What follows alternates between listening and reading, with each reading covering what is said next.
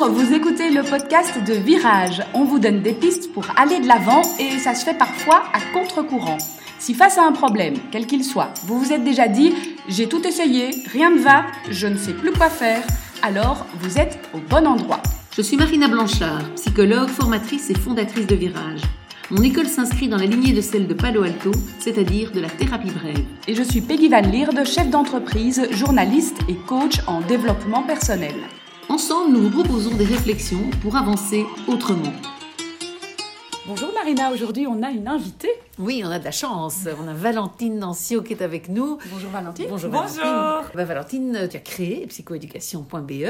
Tu as fait une licence en psycho et ensuite euh, tu t'es spécialisée en psychoéducation au Canada, qui est quand même euh, un pays qu'on admire pour euh, justement toutes ces avancées à ce, niveau-là. Et donc, ben, tu, vas, tu veux peut-être nous présenter psychoéducation.be, un peu nous oui, en parler? tout à fait. Donc, j'ai co-créé avec mon associée Stéphanie de psychoéducation.be il y a voilà, je ne, compte plus les années. Aujourd'hui, c'est une plateforme euh, qui s'occupe de, de, dispenser de la formation pour les professionnels euh, de l'éducation et toute personne intéressée, en tout cas, par, nos sujets, euh, qui touchent beaucoup, euh, ben, entre autres, l'intelligence émotionnelle, mais les besoins spécifiques des enfants et des adolescents notre envie, c'est que chacun puisse trouver sa place dans le monde, quelle que soit sa singularité. Et donc pour ça, ben, on fait pas mal de projets, de la formation, une plateforme d'e-learning, on crée des médias, on a une gazette, on a aussi un, podcast où, Marina intervient d'ailleurs, et on a un e-shop où on voilà, distribue euh, des livres, des jeux, on a une maison d'édition également, euh, parce que ben voilà, on s'ennuyait. Et on s'est dit qu'on allait éditer des trucs. Mais donc, euh, et donc voilà. justement, à propos du, de, de livres, le, le, dernier livre, il est, il est consacré donc à l'intelligence émotionnelle. Exactement. L'idée, c'était quoi? De vulgariser un peu ce concept? Tout à fait. Euh, donc on sait que l'intelligence émotionnelle est responsable de 80% de nos succès. Et euh, Stéphanie et moi, nous sommes de très mauvaises élèves. Euh, enfin voilà, on a un parcours scolaire toutes les deux plutôt chaotique. Et donc on s'est senti bêtes vraiment très longtemps. Euh, en tout cas pour ma part, je parle pour moi. Je suis pas sûre que Steph se sentait bête, mais moi en tout cas, je me suis vraiment sentie demeurer longtemps euh, parce que mes bulletins, étaient, voilà, me disaient que en fait, j'avais pas, j'avais, pas le niveau, quoi. Que en tout cas, je ne convenais pas. Voilà, jusqu'à ce que je rencontre évidemment des belles personnes sur mon chemin qui me disent, qui m'ont, qui m'ont convaincu du contraire. Euh, donc, donc voilà. Et puis quand j'ai entendu, c'était Dany Beaulieu à l'époque, qui euh, me parle d'intelligence émotionnelle, qui me dit que c'est qu'elle est responsable de 80%. Je dis, ah, mais c'est pour ça, en fait, que je m'en tire. C'est parce que, finalement, j'étais pas si mauvaise de ce point de vue-là, mais on me l'avait jamais vraiment dit. Et donc, j'ai commencé à bouquiner beaucoup là-dessus. Alors, il y a un gros ouvrage de Goldman euh, qui, est, qui est sorti euh, dans les années 70, je pense mais qui est quand même indigeste pour le tout public. Et donc on s'est dit euh, avec Steph, il faudrait qu'on écrive un livre là-dessus, parce que tout le monde doit savoir en fait que cette intelligence émotionnelle, ben, en fait, elle est à la portée de chacun et, euh, et que pas du blabla, que c'est vraiment très important. Et donc euh, c'est pour ça qu'on a voulu créer ce bouquin. Alors si on décortique un peu, euh, un peu tout ça, l'intelligence émotionnelle, qu'est-ce que qu'est-ce que c'est Comment. Alors voilà, c'est basique ce que je veux dire, mais c'est euh, utiliser ses émotions avec intelligence. Et en fait, je trouve que c'est déjà, ça, ça n'a l'air de rien, une petite phrase, hein, mais, mais en fait, c'est déjà euh, ne pas avoir peur d'elle, parce qu'aucune n'est dangereuse. Donc je trouve que ça, c'est vraiment intéressant de le, de le dire aux enfants, mais il y a beaucoup de parents aussi qui sont très contents d'entendre ça, parce qu'en fait, tous les adultes ne sont pas très à l'aise avec leur émotions.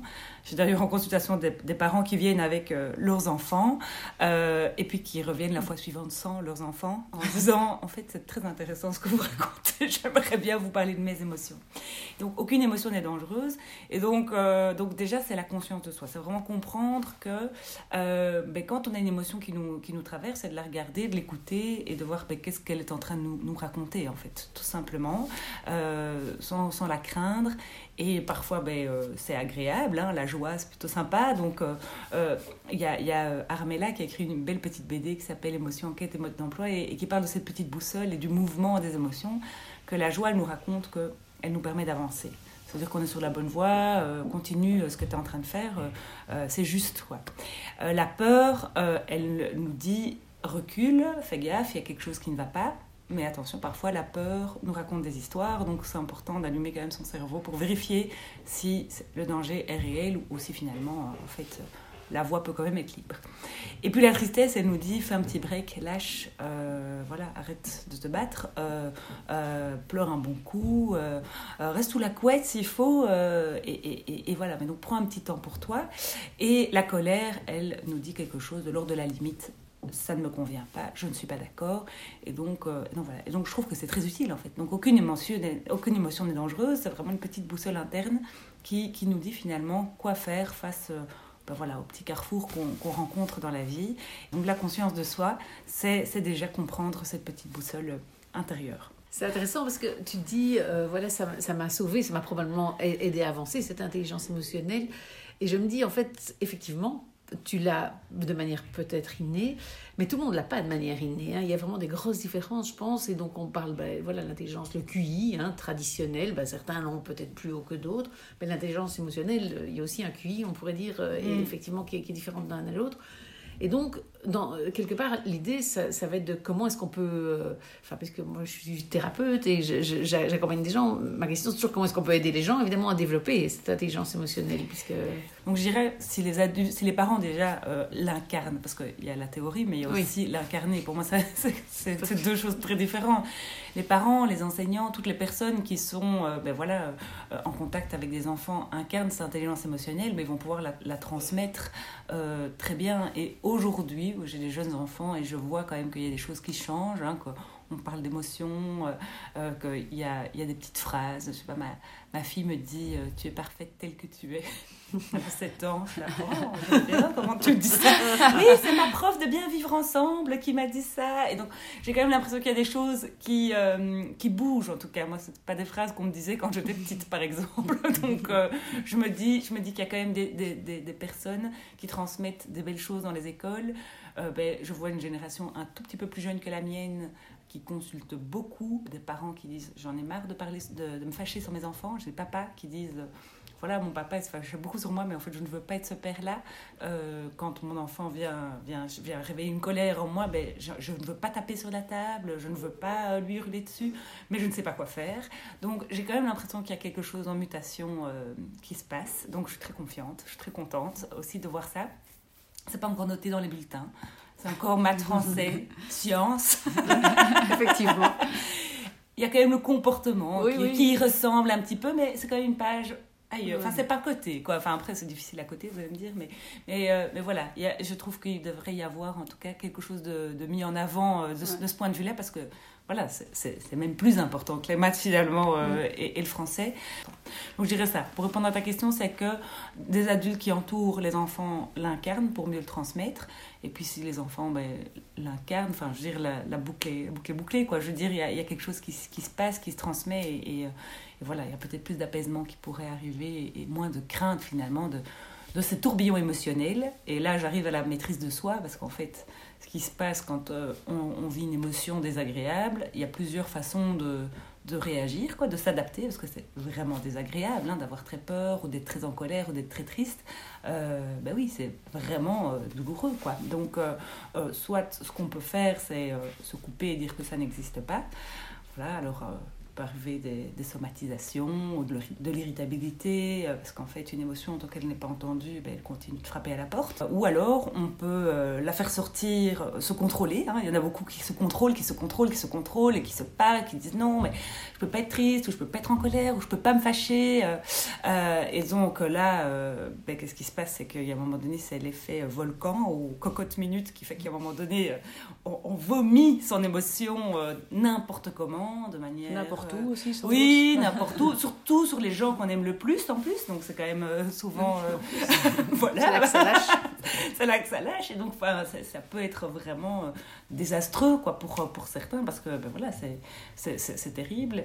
Et ben, donc voilà, je dirais qu'il y a ces stratégies adaptatives là qui sont pas tellement géniales, qui sont quand même utilisées par la majorité, je pense, des gens. En tout cas, je parlais de la génération de nos parents, euh, t'es fort là-dedans, quoi. Soit on intériorise, soit euh, on vomit, euh, mais il n'y avait pas tellement d'utilisation euh, adéquate. il n'y a pas cette conscience, en fait, de l'utilité des émotions, justement. Hein, Moi, j'ai été élevée à domine-toi et mort sur ta chic. Hein. Donc, c'est des mots qu'on m'a dit toute ma vie, quoi. Mm. Et donc, et voilà, je, ne sais, je ne sais faire ni l'un ni l'autre. impossible donc je suis pas du genre à pouvoir intérioriser. Et donc du coup, moi je vomissais. Mes émotions, euh, je les ai vraiment dégobillées longtemps. Et puis jusqu'à un moment donné, j'ai voulu, j'en avais marre, quoi. Je me suis dit, mais non, mais en fait, ça, ça, n'est pas possible. Je ne peux pas. Euh, voilà. Et, en fait, quand j'ai lu ces BD d'Armella, euh, émotion, enquête et mode d'emploi, je me suis dit, mais, merci d'avoir écrit ça, c'est un chef-d'œuvre, quoi. Vraiment, euh, je, je, je, les relis chaque été, vraiment, et chaque été, il y a quelque chose qui résonne chez moi. Et, et je me dis, ah mon Dieu, ben oui, là, je suis triste, ou là, j'ai peur, ou là, je suis en colère eh ben, je sais que je vais simplement aller regarder cette émotion dans les yeux et vraiment être douce avec elle. Quoi. Il y a même ma peur, j'explique à mes patients que je l'appelle Jacqueline. Jacqueline, qu'est-ce qui se passe? et donc vraiment d'apprivoiser euh, et donc du coup ils trouvent un autre prénom et donc vraiment de pouvoir vraiment les matérialiser. Et, euh, et, ça, et ça dure quelques minutes en fait. Ça ne, ça ne prend pas de temps ça ne consomme pas d'énergie. Et je me dis mon dieu que se contrôler se contenir prend plus d'énergie que simplement prendre un petit rendez-vous avec Jacqueline pendant deux minutes boire un petit verre d'eau ou, ou parfois passer une après-midi sous la couette en fait ce n'est pas dangereux ce n'est pas grave ça peut on mm. peut être déprimé c'est pas pour ça qu'on va devoir prendre des antidépresseurs pour l'éternité, rien à voir. On peut euh, avoir un chagrin dans la vie, euh, c'est ok en fait. Et, euh, et, le plus beau cadeau qu'on peut faire à son émotion, c'est vraiment de lui donner un petit rendez-vous comme on ferait avec un, copain ou une copine quoi. Mhm. et, et, donc ça je trouve que c'est très apaisant. Et, d'enseigner ça aux enfants aussi ils le comprennent ils sont pas tous capables de le faire très vite hein, mais, mais voilà ça se sème.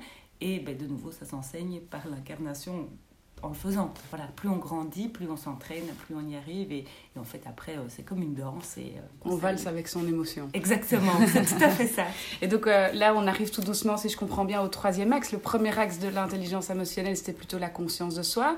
Puis la maîtrise de soi dont, dont, tu as parlé. Et puis là, on, on arrive tout doucement à l'empathie. pouvoir. Alors l'empathie, ça, c'est comprendre les émotions et les besoins de l'autre ou même les façons de penser aussi de l'autre. Mhm. Donc, euh, et qui sont pas toujours les mêmes que les autres. C'est intéressant de voir que ben, mon mode de fonctionnement n'est pas le même que l'autre.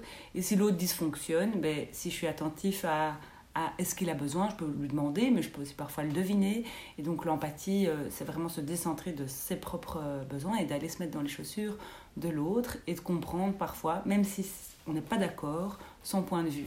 Et ce que j'aime dire dans l'empathie, c'est qu'il n'y en a pas un qui a tort et un qui a raison. On n'est pas dans quelque chose de binaire. C'est vraiment, je trouve qu'il y a tellement de conflits à cause de ça, mm. mais que ce soit entre frères et sœurs, mais entre adultes. Hein. Enfin, je veux dire, ce n'est pas euh, lié au, bac à sable. Hein. Euh, que finalement, une divergence de point de vue ne veut pas dire qu'il y en a un qui a tort et qu'il y en a un qui a raison. Il peut y avoir deux points de vue qui coexistent et qui, et qui, et qui se valent. il n'y en a pas qui, un qui, va, qui vaut plus que l'autre. Et un petit exercice qu'on peut faire faire, euh, que ce soit des, des, enfants, des ados et des adultes, on peut leur donner euh, euh, un sujet polémique. Hein, ça peut être deux équipes de foot. Hein, il y en a qui est pour, l'Union Saint-Gilloise et l'autre qui est pour le Standard. Mais ils, ils, vont évidemment pas changer. Mais, mais ce qui est intéressant, c'est de dire pourquoi toi tu es pour le Standard et toi pourquoi tu es, es, pour l'Union Saint-Gilloise? Et ils vont s'écouter, mais ça va être génial l'échange, surtout s'ils sont passionnés de foot tous les deux, parce que du coup ils vont pouvoir euh, dire mais ce joueur-là, t'as vu comment il joue, et celui-là, et en fait ça peut, être, ça peut être vraiment super intéressant. Et en fait l'idée c'est simplement de reformuler ce que l'autre pense. Euh, sans ajouter euh, de contre-arguments. Hein. Donc, toi, tu penses que l'Union Saint-Gilloise, c'est génial pour ça, et toi, tu penses que le Standard, c'est génial pour ça, et tout, et puis c'est tout. Et puis après, c'est intéressant de demander aux ados comment ils se sentent après cet échange-là. Et en fait, il y a vraiment une paix euh, qui, qui, qui, est là parce que chacun s'est senti écouté. Mm. Et en fait, c'est hyper chouette d'entendre quelqu'un raisonner. Euh, moi, je trouve que, voilà, bon, après, je suis psy pas pour rien, mais euh, c'est vrai qu'il y a, y, a, y a quelque chose d'intéressant de se mettre dans, dans, dans la tête de l'autre et de comprendre comment il fonctionne. Alors, il y a aussi l'axe de l'automotivation. Ça, c'est mon préféré. oui, c'est intéressant d'être automotivé. L'automotivation, c'est vraiment mettre ses émotions au service euh, d'un projet qui, qui, est un peu plus grand que soi. Et donc je trouve que c'est... Moi, je, je suis championne pour ça, pour me dire, allez, on fait un truc de dingue, quoi. Et donc là, ça, moi, ça, j'ai, j'ai une espèce d'énergie qui m'envahit quand a un projet d'envergure qui, qui, qui s'installe dans ma vie, que ce soit perso ou, ou, ou, pro, mais je ne peux pas me contenter d'un petit machin, quoi, parce qu'en fait, alors je ne me mobilise pas, c'est mon mode d'emploi. J'ai besoin de, de, choses grandioses. Et donc, l'écriture d'un bouquin, la création d'un podcast, ce genre de choses, j'ai besoin de quelque chose voilà, qui, qui, va, euh, qui va faire que je vais, je vais m'allumer euh, de tout mhm. mon être. Et donc, euh, et donc ça, c'est vraiment intéressant. Alors, tout le monde ne fonctionne pas comme ça. Oui, ça c'est très important. ça, et ce que j'ai aussi envie de dire, c'est que ce genre de choses, évidemment, ne marche pas tout droit. Mhm. Donc, voilà. Donc, chaque fois, je me dis, il y a cette espèce de feu de départ qui fait que, yes, on se lance, c'est génial, il y a un enthousiasme et c'est formidable. Et puis, sur le chemin, il y a toujours, dans tous les projets que j'ai faits, il y a toujours des petits et des gros cailloux qui vont venir se mettre sur le chemin. Mhm. D'accord? Et l'intelligence émotionnelle, ça n'est pas que j'allume un grand feu et on s'éclate. c'est aussi, mais quand il y a un petit caillou, quand euh, ben voilà, il y a quelque chose, il y a un désaccord, il y a un couac financier, il y a, il y a, il y a une contrariété, il y a euh, comment on gère quoi? Comment est-ce qu'on mm. s'adapte, comment est-ce qu'on surfe, comment est-ce que voilà, est-ce qu'on abandonne, est-ce qu'on continue, est-ce qu'on tourne à gauche plutôt que d'aller tout droit? Est-ce qu'on on trouve des solutions? Est-ce qu'on appelle quelqu'un? Donc c'est un peu euh, toutes les stratégies adaptatives qu'on va mettre en place pour garder le cap, pour euh, ou, ou, pas si c'est pas possible. Hein. donc l'idée n'est pas mm. d'aller au bout de tout euh, tout le temps, mais c'est aussi de se dire que quand, quand il y a quelque chose qui ne va pas, qu'est-ce que je fais avec ces émotions? Et donc euh, je dirais que bah, moi j'essaie de si, si, le projet est suffisamment grand, il est suffisamment nourrissant de sens et de joie pour moi, ben alors je vais je ne vais pas abandonner. Si finalement les embûches sont telles que ben voilà je pense à la crise de Covid, à un moment donné, il faut tout annuler. Fait qu'à un moment donné, il y a aussi l'acceptation et le deuil de pouvoir se dire, bah oui, je me suis emballée à fond, j'ai donné de ma personne, mm. mais je peux aussi voilà, accepter, faire le deuil que que ça, ça ne se passera peut-être pas et, et c'est ok en fait. C'est mm. dur et, et, voilà, mais, euh, mais l'intelligence émotionnelle c'est ça. C'est soit je, je, garde le cap parce que ben, tout me dit que finalement ça, c'est possible, ou alors ben, parfois euh, c'est aussi l'adaptation et je dirais de ne pas rajouter de catastrophe à la catastrophe. Oui, parce que finalement nos émotions c'est justement elles qui font notre capacité d'adaptation. Tu disais tantôt euh, si, on n'ouvre pas la porte, elle, rend, enfin, elle, continue à frapper ou même elle rentre par la fenêtre, j'ai envie de dire. Et donc mm. c'est vrai qu'une tristesse qui n'est pas entendue qui n'est pas digérée, qui n'est pas prise en compte, souvent elle va euh, justement rester et euh, nous miner, ne pas se remettre la peine sur la peine. Et donc, euh, je suis triste, accepter ma tristesse, parce que si je lutte contre, je vais juste en, rajouter une couche et, m'empêcher de passer à autre chose et de m'adapter à, ce que la vie m'envoie comme message, comme gros caillou ou comme petit caillou. Quoi. Oui, c'est vrai, c'est vrai. Donc on a parlé de conscience de soi, maîtrise de soi, empathie, automotivation et puis donc le, le, dernier acte autour de l'intelligence émotionnelle, c'est la relation interpersonnelle. Oui, alors ben, il y, a, y, a des études qui ont été faites euh, sur, euh, sur le bonheur à l'université d'Harvard, je ne sais plus quel est le mm. chercheur, euh, qui, donc, qui a, qui, a, fait une grande étude longitudinale et qui voulait voilà, qui s'interrogeait sur ce qui rendait les gens heureux dans la vie. Miami. C'est un nom indicible. Oui, oui, oui, oui, oui, tout à fait. Et, euh, et, en fait, ce sont des relations interpersonnelles harmonieuses. Donc, c'est vraiment ce qui nous rend le plus heureux dans la vie. Ce qu'on nomme la longévité, euh, c'est vraiment de vivre des relations interpersonnelles harmonieuses. Donc, c'est quand même intéressant de, de pouvoir euh, être bon là-dedans. Par contre, les relations toxiques, ça, ça ne rend pas du tout heureux. Hein. Mm. Donc, mais les relations harmonieuses, c'est vraiment ce qui, ce qui, ce qui, ce qui nous nourrit. Ce qui nous nourrit le plus dans la vie. Et donc de pouvoir ben, euh, avoir des clés, je trouve, euh, c'est super intéressant pour progresser, pour, pour passer parfois des paliers avec euh, les personnes qui sont importantes pour nous. Ça peut être voilà, en, couple, mais ça peut être aussi entre parents ou entre associés ou entre collègues, de pouvoir vraiment nourrir ces, relations. Et parfois, euh, il peut arriver hein, qu'il y ait des couacs et, on a l'impression qu'on est bloqué et que, et que l'autre nous énerve et que c'est tellement difficile.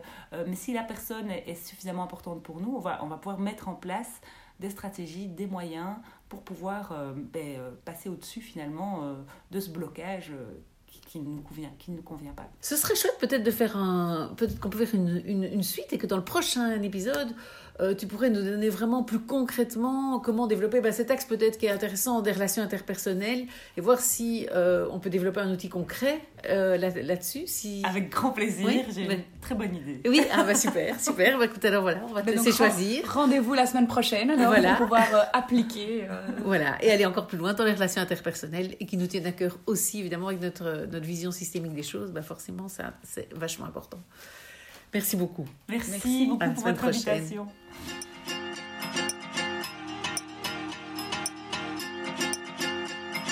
Un nouvel épisode vous attend tous les mercredis matins dès 6h30. N'hésitez pas à vous abonner ou à écouter les épisodes précédents.